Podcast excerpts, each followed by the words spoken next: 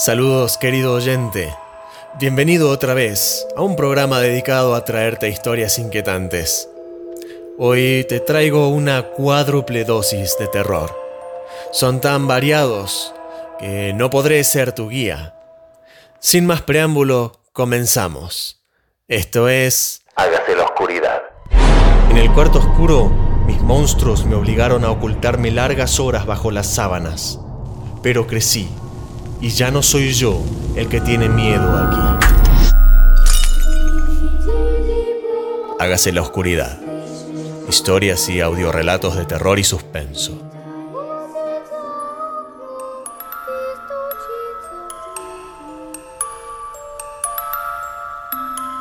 Esta noche los horrores que nos esperan son inéditos. Tanto así que ambos estaremos abandonados a nuestra propia suerte en este paseo. Cuatro mentes con sus trastornos nos han servido de relatos que no te dejarán dormir. Pero vos y yo no somos de dejarnos asustar así nomás. Vos y yo nos quedaremos hasta el final para ver si es tan así. Te dije que no te serviría mucho de guía, pero de todas maneras, agarra mi mano y hacelo con fuerza, porque vamos hacia lugares tenebrosos. Siguiente narración es una obra de ficción. Todos los protagonistas son imaginarios. Espero que el futuro no encuentre a ningún lugareño encarnando esta historia. Es momento de que subas el volumen. Comienza el relato. Los delirios de Robert por Tenebra Soul.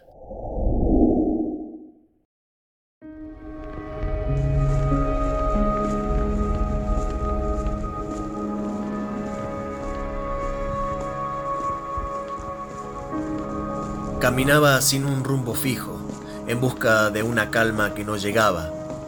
Eran las cinco de la madrugada y en las calles de Jacksonville reinaba un absoluto silencio, ese que su mente tanto anhelaba. Se maldecía a sí mismo una y otra vez por el simple hecho de existir. Eres un inútil. Lo mejor que puedes hacer es quitarte de en medio, sentenció una de las voces de su cabeza. No le hagas caso. Solo quiere confundirte, añadió seguidamente otra de las voces. Robert se echó las manos a la cabeza. Se intentaba convencer a sí mismo de que aquellas voces no eran reales, pero no podía controlar el terrible sentimiento de que algo dentro de él estaba a punto de explotar. ¡Cállense de una vez! gritó en voz alta, con un sentimiento desgarrador. Se tumbó en medio de la carretera, encogió sus piernas y a modo de protección se agarró las rodillas cual niño desvalido. Las luces de un coche que pasaba por allí se aproximaban a él a gran velocidad. Robert se encontraba sumergido en el retorcido y oscuro mundo de su complicada mente, así que él no fue capaz de reaccionar a tiempo. El coche frenó en seco a un escaso metro de él y acto seguido el claxon comenzó a sonar repetidamente. Robert seguía pegado al asfalto, inmóvil, en un estado catatónico. El joven e impaciente conductor salió del coche con cara de pocos amigos y gritó, ¿Pero qué estás haciendo, loco de... Si te llego a atropellar me jodés la vida. ¿Me oís, retrasado? Al ver que Robert ni contestaba ni reaccionaba a los insultos, el agresivo conductor sacó un bate de béisbol de su maletero y se acercó a él de manera amenazante. ¿Ves esto? Ambos te vamos a dar una buena lección. Alzó el bate para coger impulso y cuando estaba a punto de propinarle el primer golpe, notó el frío cañón de un arma de fuego presionando su cabeza. Suelta el bate si no quieres que te vuele los sesos. Le advirtió una voz femenina detrás de él. Pero qué... El agresivo joven no tuvo valor para acabar la frase pues la justiciera mujer lo interrumpió presionando de nuevo y con más fuerza el arma. Último aviso. Le coaccionó ella, con un tono cargado de rabia contenida. El susodicho, sin vacilar, soltó el bate mientras lanzaba una mirada de absoluto desprecio hacia Robert. La desconocida mujer empujó abruptamente al joven hacia su coche, indicándole que se marchara. Aquel desalmado hizo lo que se le ordenó y en un abrir y cerrar de ojos desapareció a gran velocidad, adentrándose en la oscuridad de la noche. Robert yacía en el mismo lugar, pero ahora se encontraba con las piernas y los brazos extendidos, y una desconcertante mirada en dirección a la mujer desconocida. Ella sintió la punzada de sus ojos curiosos y se giró hacia él, le tendió la mano y le dijo, Tienes que levantarte de ahí. No es un lugar muy aconsejable para pasar la noche si pretendes seguir vivo. Eres otra de mis alucinaciones, ¿verdad? No lo sé. Lo único que sí sé es que estoy aquí para ayudarte. Al ver que Robert no se levantaba, ella decidió tumbarse junto a él sobre el frío y húmedo asfalto, lo suficientemente lejos para no incomodarlo y lo suficientemente cerca para que se sintiera acompañado. Solo deseo poder controlar esta complicada enfermedad y que las personas no me vean como a un bicho raro y peligroso, dijo Robert con una entrecortada voz, repleta de tristeza e impotencia. ¿Te cuento un secreto? contestó la ahora dulce y desconocida mujer. Robert la miró y con los ojos llenos de lágrimas contenidas asintió. Siempre vas a encontrarte con personas que no te entiendan y te hieran, ya sea por ignorancia o por maldad, pero nunca debes dejar que nadie te arrebate las ganas de seguir luchando, de seguir mejorando. No debemos escondernos ni dejar que nos afecten sus opiniones, pues así solo conseguiremos reforzar sus teorías. ¿Quién eres? Si te cuento la verdad, quizás seas tú que me veas como un bicho raro. Robert le mostró una media sonrisa de incredulidad y agradecimiento, a lo que ella respondió con una pequeña risa divertida, dándole un toque de alegría a aquella lúgubre madrugada. Estás de broma. Cuéntame sobre ti, dijo Robert con una expresión de auténtica intriga. Llevo tiempo siguiendo tus pasos, observándote y siendo testigo de tus alegrías y de tus desgracias. Siento muchísimo no haber podido encontrarte antes. Y bueno, tampoco sabía cómo reaccionarías, pero desde luego me alegro de haber podido intervenir. ¿Me has estado persiguiendo? ¿Cómo reaccionaría a qué? Tranquilízate, Robert. Te juro que te lo voy a explicar todo si me das la oportunidad. Robert se despegó del asfalto con un rápido movimiento y se puso de pie. Se reflejaba en él un estado de alerta y gran nerviosismo. ¿Cómo sabes mi nombre? gritó Robert con más desconfianza que antes. La enigmática mujer se incorporó con la intención de ponerse de pie también. Su intención era intentar tranquilizarlo y comenzar a explicarle todo, pero de una manera abrupta, un coche giró la esquina a toda velocidad, dirigiéndose hacia ellos con el claro propósito de atropellarlos. Robert le tendió la mano en cuanto pudo reaccionar, pero ella se quedó petrificada ante aquella inminente amenaza. Intentó salvarla, pero en eso se quedó, en un fallido intento. El coche la golpeó contundentemente y acto seguido pasó por encima de ella, cumpliendo con el cometido de arrancarle la vida. El miserable conductor se dio a la fuga, como era de esperar, pero Robert reconoció el modelo del coche. Sin duda, era el mismo joven que un rato antes había sido ahuyentado por aquella desconocida mujer, la que ahora yacía sobre el asfalto sin vida. Con los ojos inyectados en sangre por tan horroroso acontecimiento, buscó desesperadamente un móvil en los bolsillos de ella, ya que él siempre se olvidaba de coger el suyo cuando salía. Halló el móvil y junto a él, en el mismo bolsillo, una fotografía. En ese mismo instante el tiempo se congeló y todo cobró sentido. Aquella mujer era su hermana mayor, la misma que en su infancia desapareció.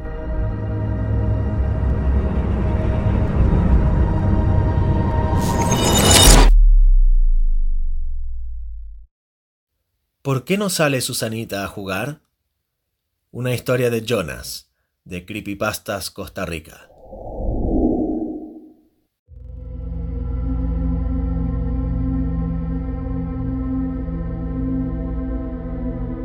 Hola, doña Sandra. ¿Susanita puede salir a jugar a la calle? Preguntó Rebeca, una linda niña de siete años, vecina del lugar. Este... no creo que pueda, dijo la madre de Susana, mirando con ojos de ternura a la niña. Rebeca se alejó cabizbaja mientras la mujer cerraba rápidamente la puerta. Doña Sandra continuó limpiando la repisa, llena de fotos de su hija, que con el pasar de los días había acumulado algo de polvo. La mañana siguiente, la niña llegó de nuevo a la casa preguntando por Susanita. Hola, doña Sandra. ¿Hoy sí puede salir Susanita a jugar? Preguntó con gran emoción. Doña Sandra se quedó viendo fijamente a la niña, que tenía la misma edad que su hija, con las manos en la espalda y moviendo los pies inquietamente. Rebeca no asistía a la misma escuela que Susanita, pero sí acostumbraban jugar juntas. No, cariño, no es posible, dijo ella al tiempo que soltaba un par de lágrimas y cerraba la puerta. El silencio que inundaba la casa contrastaba con el bullicio que usualmente causaba Susanita cuando jugaba con sus peluches o cuando se ponía a cantar frente al televisor imitando a sus cantantes favoritas. Dos días después, Rebeca llegó una vez más a la puerta de Doña Sandra. Hola, Doña Sandra. Dígame si hoy puede salir Susanita a jugar. Es que estoy muy aburrida y la extraño dijo la pequeña con gran tristeza. Nuevamente doña Sandra la miró con especial atención. Tenía ganas de decirle la verdad, pero no sabía cómo darle una noticia así. Creía que los niños a esa edad no eran capaces de lidiar con la muerte y temía que no lo tomara de buena manera.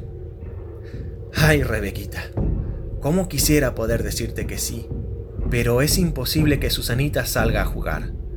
Creo que no es bueno para ninguna que sigas viniendo a preguntar por ella. Es mejor que te vayas, dijo doña Sandra con el corazón hecho pedazos. No se atrevía a cerrar la puerta, ya que Rebeca no se movía del lugar. La niña la miraba como si supiera que le ocultaba algo, y entre sollozos le preguntó, Dígame, doña Sandra, ¿por qué Susanita no puede salir a jugar? La mujer soltó el llanto y supo que no podía ocultarle más la verdad a esa pequeña criatura. Se puso de rodillas a la altura de la niña y le dijo, ¿Recuerdas el día del accidente? Cuando aquel carro perdió el control. Sí, claro. Estábamos jugando a la pelota, respondió la niña con firmeza. Ese carro golpeó a Susanita y dañó su columna, dejándola inmóvil por completo y con un terrible daño en su cabeza.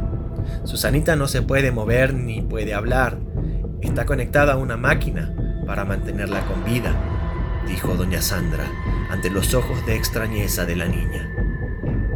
No recuerdo nada de eso, dijo Rebeca. Claro que no, Rebequita. El carro te golpeó primero a vos y te lanzó hasta esta puerta. Los paramédicos hicieron todo lo posible por salvarte, pero no lo lograron. El golpe en tu cabeza te mató de inmediato, le confesó doña Sandra a la niña, mientras ella le miraba incrédula. ¿En serio, doña Sandra? Estoy muerta, dijo la pequeña que comenzaba a llorar. Sí, mi amor. Ahora que lo sabes, creo que ya puedes irte, dijo doña Sandra. Rebeca restregó los ojos con sus manos, esgrimió una leve sonrisa de despedida y lentamente se dio vuelta para marcharse, dejando ver el profundo golpe que tenía detrás de su cabeza.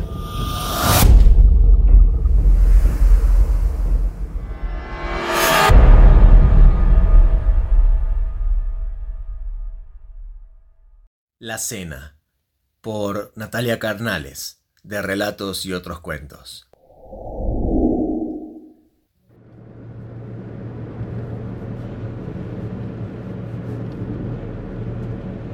Eva decidió pasar la noche en un viejo hostal en un pueblo alejado de la carretera principal, después de conducir durante todo el día su vieja furgoneta Chevrolet.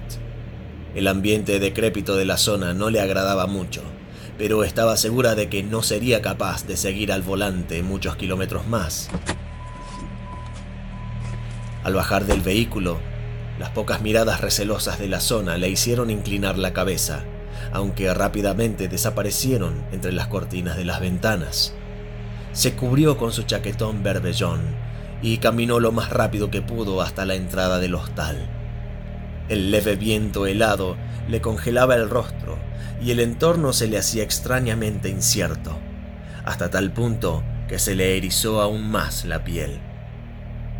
A los pies de la angosta acera y apoyada en la pared, dormitaba una joven minusválida. La tela del pantalón sobrante, enrollada hacia arriba, dejaba ver la falta de las extremidades. Con la pena en sus ojos, Eva pasó por delante de la muchacha, dejándole algunos euros en el suelo mientras cruzaban sus miradas. Pero la chica gimió de forma extraña, logrando sorprender a Eva, quien se alejó y entró rápido a la casona. El calor del hogar hizo olvidarse por completo de la vagabunda en un instante. Una vez contratada la habitación, se sentó en una de las mesas del comedor esperando que le sirvieran la cena. Cuando el chef entró en la sala, el olor que repartía aquel plato que llevaba en sus manos hizo que enseguida la boca se le hiciera agua. El guiso era de color oscuro y con una carne elástica, pero de un sabor indescriptible. Eva pasó el último trozo de pan por el plato ya vacío buscando los resquicios de aquella cena tan exquisita. Agotada y ahora con el estómago saciado, saludó a la vieja conserje y se retiró a su habitación.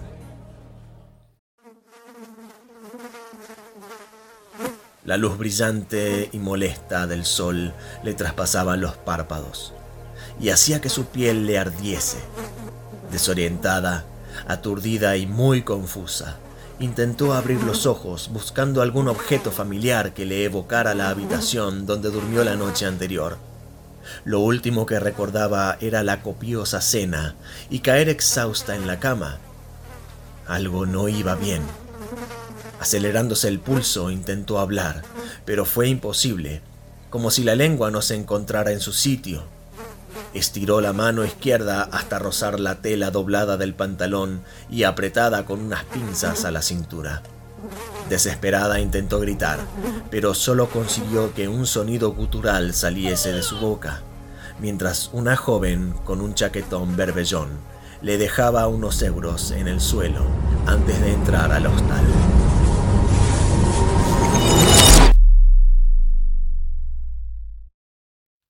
Distrofia de Fuchs, por Feliciano Navarro.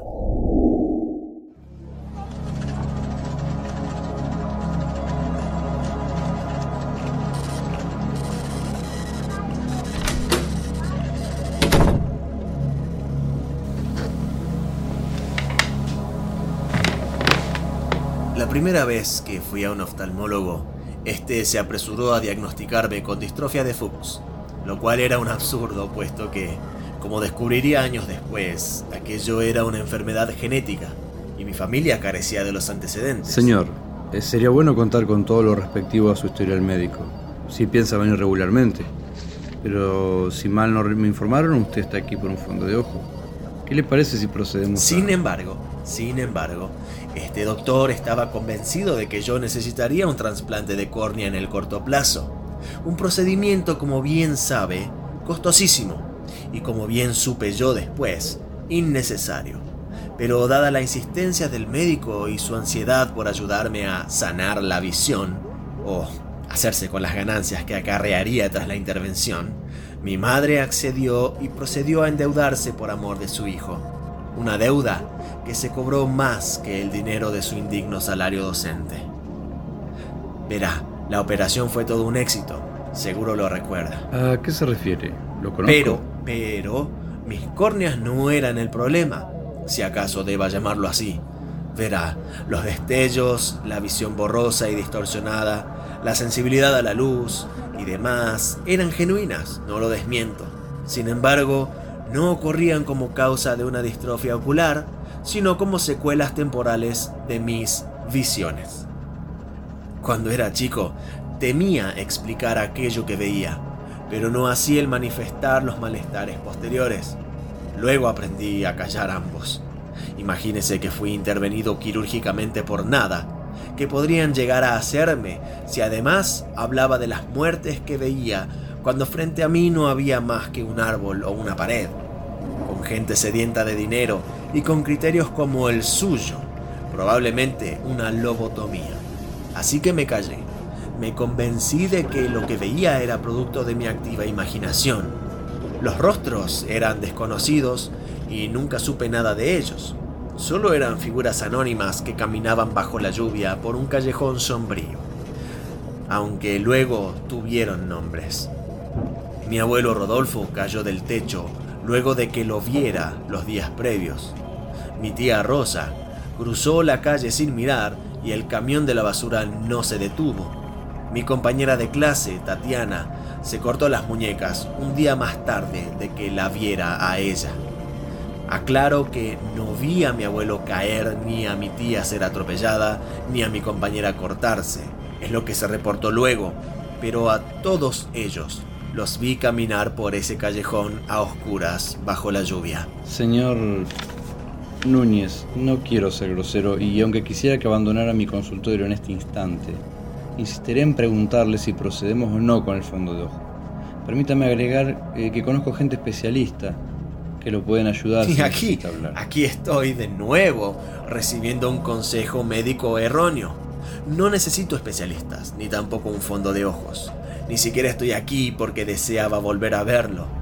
Créame que después de tantos años aún lo odio por haberme sometido a mí a una cirugía que no necesitaba y a mi madre a una deuda que pagó de su propia salud. Mire, tengo un don, o una maldición si prefiere, y afecta a mis ojos. Ahora de adulto, no me quejo. Como de niño aprendí a no quejarme luego de aquella cirugía. Veo a la gente que va a morir y no puedo hacer nada para evitar que les suceda. Aún así, siento la obligación moral de darles aviso. Nada más. En ningún caso tuve éxito. En ningún caso la muerte llegó a ser burlada. Quizás porque me consideran un loco y no toman los recaudos necesarios. O porque tal vez la muerte es un caballero que jamás plantaría a su cita. Sea como fuere, sigo insistiendo. Y aquí estoy, luego de verlo a usted caminar bajo la lluvia por un callejón lóbrego, cumpliendo en avisarle que va a morir. Hoy, mañana o la semana entrante y aunque temo que no será bonito, no significa que le vaya a doler. No es una amenaza, no, no. Es una notificación. Corresponde a usted ponerse a cuentas con cuál Dios haya hecho las paces. Eso sería todo. Eh, buenas tardes y lo siento mucho.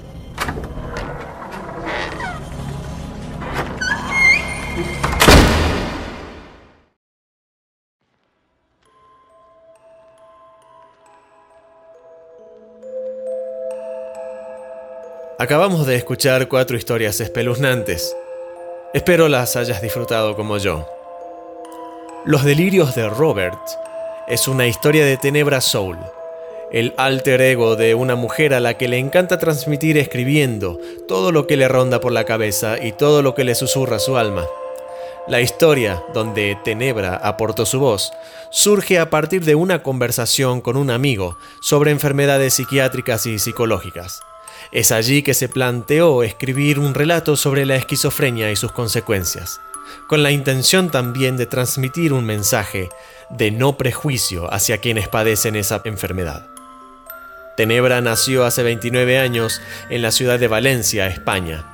Desde pequeña tuvo etapas en las que escribía, pero nunca había desarrollado del todo esta afición, hasta que hace un año y medio decidió crear una cuenta de Instagram como arroba tenebrasoulwriter y empezar a compartir sus escritos.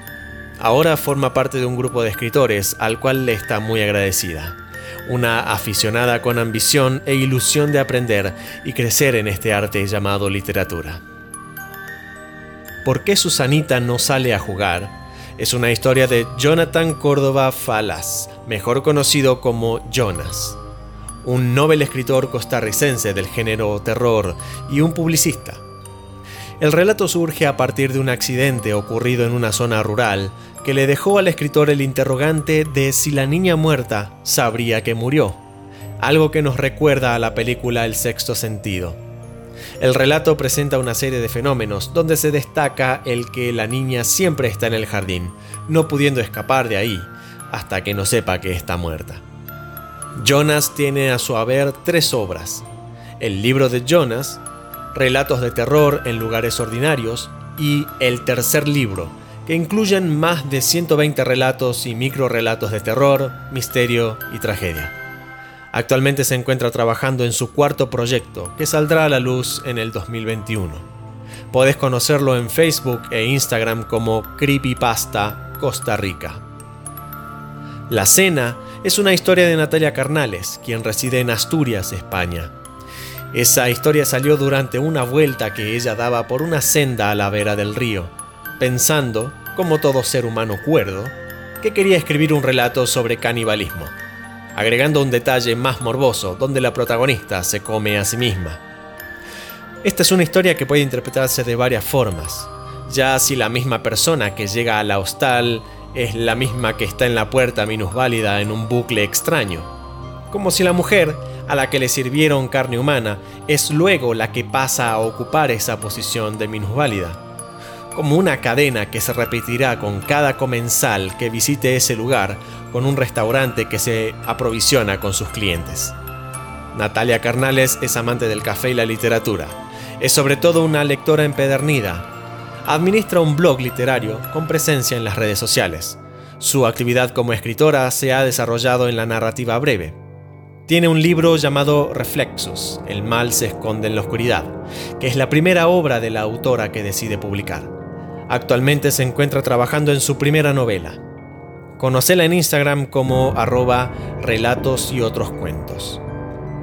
Distrofia de Fuchs es un relato de este servidor y nace a partir de una iniciativa en redes de crear relatos a partir de palabras específicas.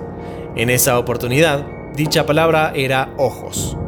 Fue así que indagué sobre distintas condiciones oftalmológicas, cayendo en la distrofia de Fuchs. Lo demás consistió en palabreríos que usaran de excusa aquel nombre, con lo que nació el relato. Allí también participó mi amigo Ariel Mestralet, a quien le agradezco. Recordá buscarlo en Instagram como arroba arielmestral.escritor. Y a mí ya sabes dónde encontrarme también. Hasta aquí llegamos. No olvides dejarme un mensaje al 3875-788-899. 3875-788-899. Chao. Esto fue Hágase la oscuridad. Historias y audiorelatos de terror y suspenso.